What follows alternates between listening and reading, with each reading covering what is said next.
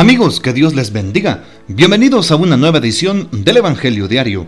Estamos a jueves 2 de junio, en esta séptima semana del tiempo de Pascua. Aleluya, aleluya, Cristo ha resucitado. Hoy celebramos en la Iglesia Universal la memoria de los santos Marcelino y Pedro mártires. Por eso, importante saber que eh, puede utilizarse el color rojo en la liturgia. Santos Marcelino y Pedro mártires.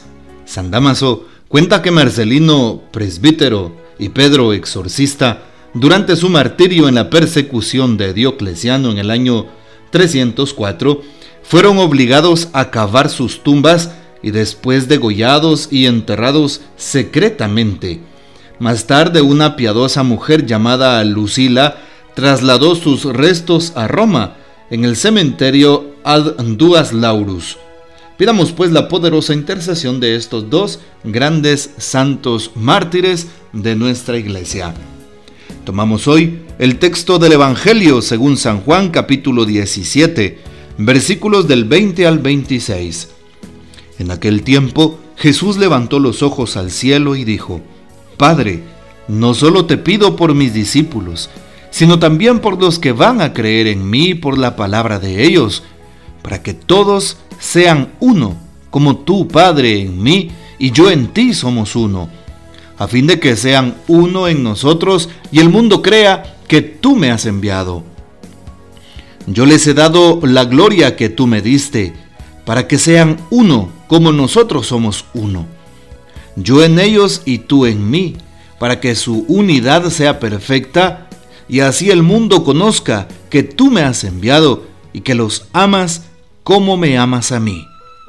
Padre, quiero que donde yo esté, estén también conmigo los que me has dado, para que contemplen mi gloria, la que me diste, porque me has amado desde antes de la creación del mundo. Padre justo, el mundo no te ha conocido, pero yo sí te conozco y estos han conocido que tú me enviaste. Yo les he dado a conocer tu nombre y se lo seguiré dando a conocer para que el amor con que me amas esté en ellos y yo también en ellos. Palabra del Señor, gloria a ti Señor Jesús. La primera lectura, Hechos de los Apóstoles 22:30, nos narra cómo San Pablo estaba encadenado y cómo el comandante convoca al Sanedrín y lleva a Pablo frente a ellos. Pablo sabiendo que habían dos grupos en el Sanedrín, por una parte los fariseos y por otra parte los saduceos, estos últimos no creían en la resurrección de los muertos, Pablo dice algo tomando la palabra, hermanos, soy fariseo, hijo de fariseos, y me quieren juzgar porque espero la resurrección de los muertos.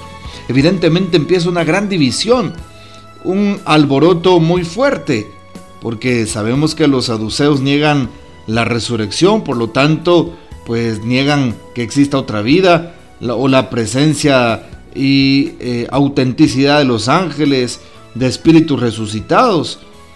Y bueno, entonces empieza la pugna. Luego el comandante saca pronto de allí a Pablo y llama la atención porque lo declararon los fariseos que no encontraban ningún delito en aquel hombre. Bueno, qué importante saber que San Pablo tiene valentía, que San Pablo logra soportar cualquier tribulación por el Señor y que San Pablo recibe el favor de Dios con esa inspiración, con esa sabiduría que le lleva a decir esas palabras o hablar precisamente sobre eh, algo que le va a salvar la vida, en este caso es Dios. Démosle gracias a Dios por la vida de San Pablo y pidámosle que a cada uno de nosotros nos regale también dones y carismas para, para ponerlos al servicio de la comunidad.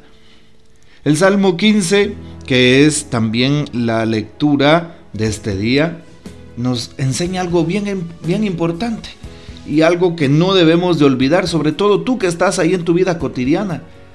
¿Y qué es lo que dice? Protégeme Dios mío, pues eres mi refugio.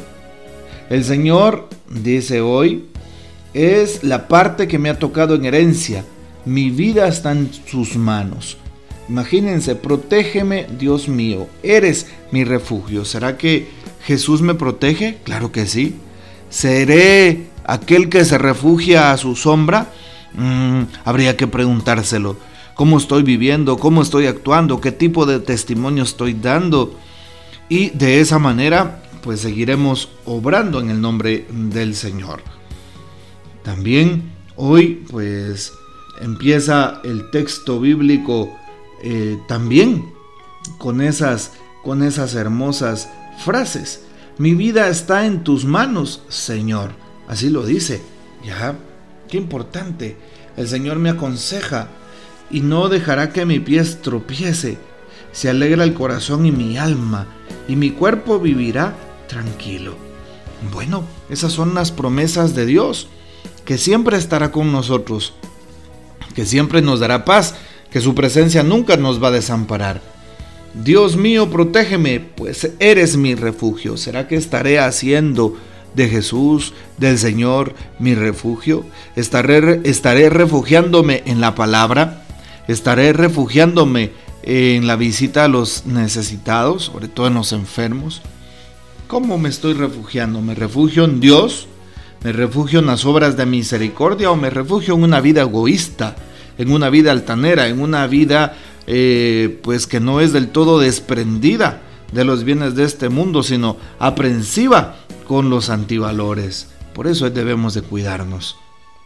Valdría la pena también, pues hoy, darnos cuenta cómo Jesús en el Evangelio también nos invita a ser uno como el Padre.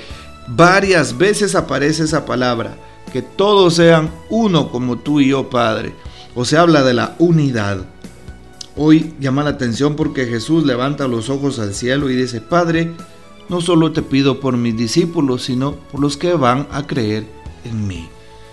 Bueno, al igual que el Señor, evangelicemos. Y hoy que dice el texto bíblico, que por cierto el capítulo 17 del Evangelio según San Juan es el famoso apartado sacerdotal. Bueno, sacerdotal, sí, o la oración sacerdotal, como le querramos llamar. Es una oración que Jesús hace a favor de sus apóstoles, especialmente del grupo de los doce. Por eso se le llama oración sacerdotal, porque los detalles, el contenido, tienen mucho que ver con una llamada. Así es. Qué importante lo que dice hoy entonces Jesús en la palabra. Y nos llena de mucha esperanza. Sí, levanta los ojos al cielo y dice, Padre, no te pido solo por mis discípulos, sino también por los que van a creer en ellos. Hoy le pedimos al Señor que nos ayude a creer, que nos ayude a confiar, que abra la mente de nuestro corazón y que nos ayude para que podamos ser sus testigos en este mundo. Yo he dado la gloria que tú me diste, sigue diciendo Jesús, para que sean uno, como nosotros somos uno, yo en ellos y tú en mí. Y para esto, pues se pide el don de la unidad, el don de la fraternidad, el don del amor y manifestárselo a Dios como Él también se lo merece. También hoy Jesús sigue hablándole al Padre de cada uno de nosotros y sobre todo de sus apóstoles. Y justo lo dice el Señor. Padre, quiero que donde yo esté estén también conmigo los que me, han los que me has dado. Padre justo, el mundo no te ha conocido, pero yo sí te he conocido. Vean cuánta frase utiliza San Pablo para decirnos que todo estará bien, para darnos una buena noticia, para que también podamos eh, nosotros como buenos cristianos apoyarnos mutuamente. ¿Qué dice la reflexión del Papa para el día de mañana 2 de junio? Abramos nuestro corazón a la acción del Espíritu Santo para caminar juntos hacia el día bendito en que reencontraremos nuestra plena comunión. Y cuando la desunión nos haga pesimistas, poco animosos, desconfiados, vayamos todos bajo el manto de la Santa Madre de Dios cuando en el alma cristiana hay turbulencias espirituales, ella, em, bajo el manto de la Santa Madre de Dios, en ella encontramos esa paz. Así es, que ella nos ayude y bendiga en este camino, en este camino de fe y de esperanza. terminemos pues poniéndonos en las manos de Dios y de reconocer que pues seguimos siendo limitados y pecadores. Que el Señor nos bendiga, que María Santísima nos guarde y que gocemos de la fiel custodia de San José. La bendición de Dios Todopoderoso, Padre, Hijo y Espíritu Santo, descienda sobre ustedes y permanezca para siempre. Amén, aleluya. Comparte este audio y hasta mañana.